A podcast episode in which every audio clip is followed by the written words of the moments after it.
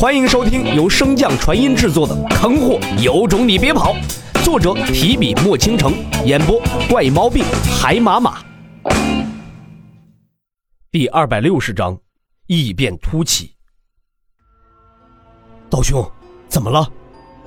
见他神情不对，镇荒王连忙问道。再次确认了一番，秦家家主这才沉声开口：“为他献祭之人本就有缺。”所以才导致这小子涅槃时出了纰漏。如今的涅槃之炎未按照既定的流程彻底熄灭而重新复苏，正在燃烧他的身体。镇荒王虽然也知道涅槃之炎，但是对涅槃重生这事儿却并不了解，只能继续向秦家家主询问：“道兄可有什么解决的办法？无论付出怎样的代价，只要他无碍，我都能接受。”秦家家主苦笑着摇了摇头。涅槃之炎虽然拥有着能够重塑身躯的特性，但是，一旦失控，也是这世间最为恐怖的杀招之一。除非能够得到一滴朱雀之血，改造他的血脉。听到“朱雀之血”四个字，镇荒王的眼神当即一暗。他出身于化龙林，对各五行神兽的守护家族极为了解。可是，据他所知，这些守护家族最为宝贵的，也就是神兽留下的一些强大法器或是天才地宝。至于像朱雀之血这种极为宝贵之物，就算是有，也不一定能留存到这一世。就在镇荒王即将绝望之时，却听到一旁的秦青雨小心翼翼地说道：“爹爹，我可以为洛大哥凝聚一滴。”闭嘴！不等他说完。秦家家主便怒喝一声，将他打断。镇荒王此时犹如那溺水之人，又怎么会放弃秦青雨这颗最后的救命稻草？连忙看向秦青雨所在。你真能凝聚朱雀之血？秦青雨偷瞥了旁边的秦家家主一眼，最终还是说道：“嗯，现在可以凝聚一滴朱雀之血。你知道一旦你失去这滴真血意味着什么吗？”秦家家主在一侧冷声斥道：“那意味着你的修行之路会从此断绝，以后将会与废人无异。”听到秦家家主的话，镇荒王也冷静了下来。要让一个父亲亲眼看着自己的女儿变作废人，绝无可能，除非有什么天地灵宝能够弥补秦星宇失去这滴朱雀之血带来的影响。想到此处，镇荒王连忙道：“道兄。”用其他神兽遗留的天地之宝，是否可以为令女锁住元气？天地灵宝的确可以护住青羽的道基，但是忽然抽走这么多的元气和真血，青羽即便道基不废，那日后也绝无再进步的空间。不等他说完，镇荒王便取出了三件闪烁着异光的灵宝。自三个天地灵宝出现的那一刻，在场的所有人的目光皆被吸引了过去。众人定睛看去，只见镇荒王的手掌之上有一灰褐色的如意，一个青绿色的柳条，以及一个灰扑扑的圆球。一个不行，我就用三个。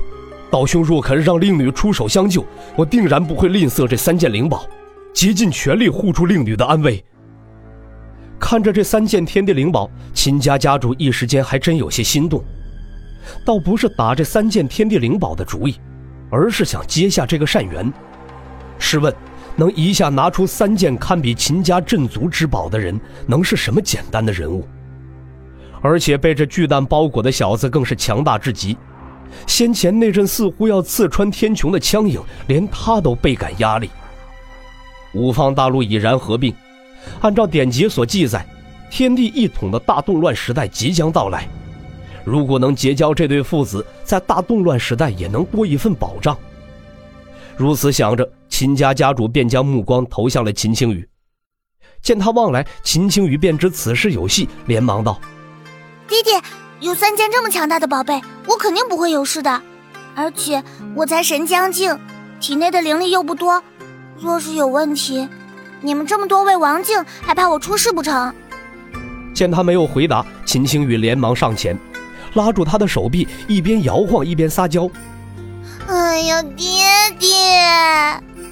秦家家主深呼了一口气，有些无奈的点了点秦青雨光洁的额头。你呀，随即转头望向洛尘所画的巨蛋，见那赤红色越来越明显，便也不再耽搁。既如此，那现在便动手。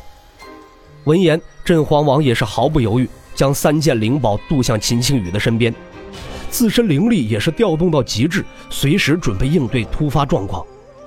秦家之主见他如此果断，内心的不愿也消了几分，运转灵力向秦青宇的体内灌去。青雨，你只需要逆转功法便可，切记，一旦发现事情不对，立马停止。秦青雨微微点头，旋即闭上了双眸。麻烦各位为我输送灵力。秦家家主说罢，便盘膝坐于空中，也闭上了双眸。闻言，镇皇王等人便运转灵力向他体内灌去。与此同时，那三件天地灵宝也开始释放精纯的灵力来滋润秦青雨的身体。不需要多久，秦青雨整个人便彻底化作了一簇火焰。在火焰的中心，肉眼几乎不可见的一丝血沫正在不断融合其他血沫壮大。整个过程不知持续了多久，火焰中心的那丝血沫已经化作了黄豆大小的血滴，而秦青雨此时也到了可以承受的极限，便将血滴向着洛尘所化的巨蛋夺去。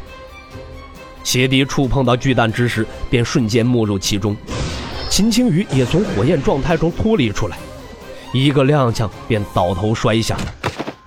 秦家家主见状，连忙上前将他扶住。待探查之后，才发现只是元气亏损，这才放下心来。道兄，这便完成了吗？盘膝而坐的镇荒王有些许虚弱的看向秦家家主。此番传灵，就连半步黄境的秦家家主都有些虚脱，更别提镇荒王等人了。稍等片刻，涅槃之炎便会被压制下去，到时候这小子便无碍了。快，快看，这是怎么回事？离洛尘所画巨蛋最近的上官九九看着那巨蛋之上的花纹，连忙道：“洛尘的蛋上怎么出现了这么多图案？”闻言，众人来不及调息，便连忙来到了巨蛋的一侧。正如上官九九所言。那巨蛋上正有无数杂乱的图案，向着整个蛋壳扩散而去。这是什么情况？镇荒王连忙看向秦家家主。这是苏醒前的征兆。秦家家主看着那有些诡异的图案，一时间也是有些哑口无言。典籍上从未提到过巨蛋上还能生出图案呢。正在疑惑之时，那些图案忽然离开了蛋壳所在。化作一只只触手，向着秦青雨卷去。本集播讲完毕，感谢您的收听。如果喜欢，可以点击订阅哦，关注本账号还有更多好听的内容。还不快动动你的手指头！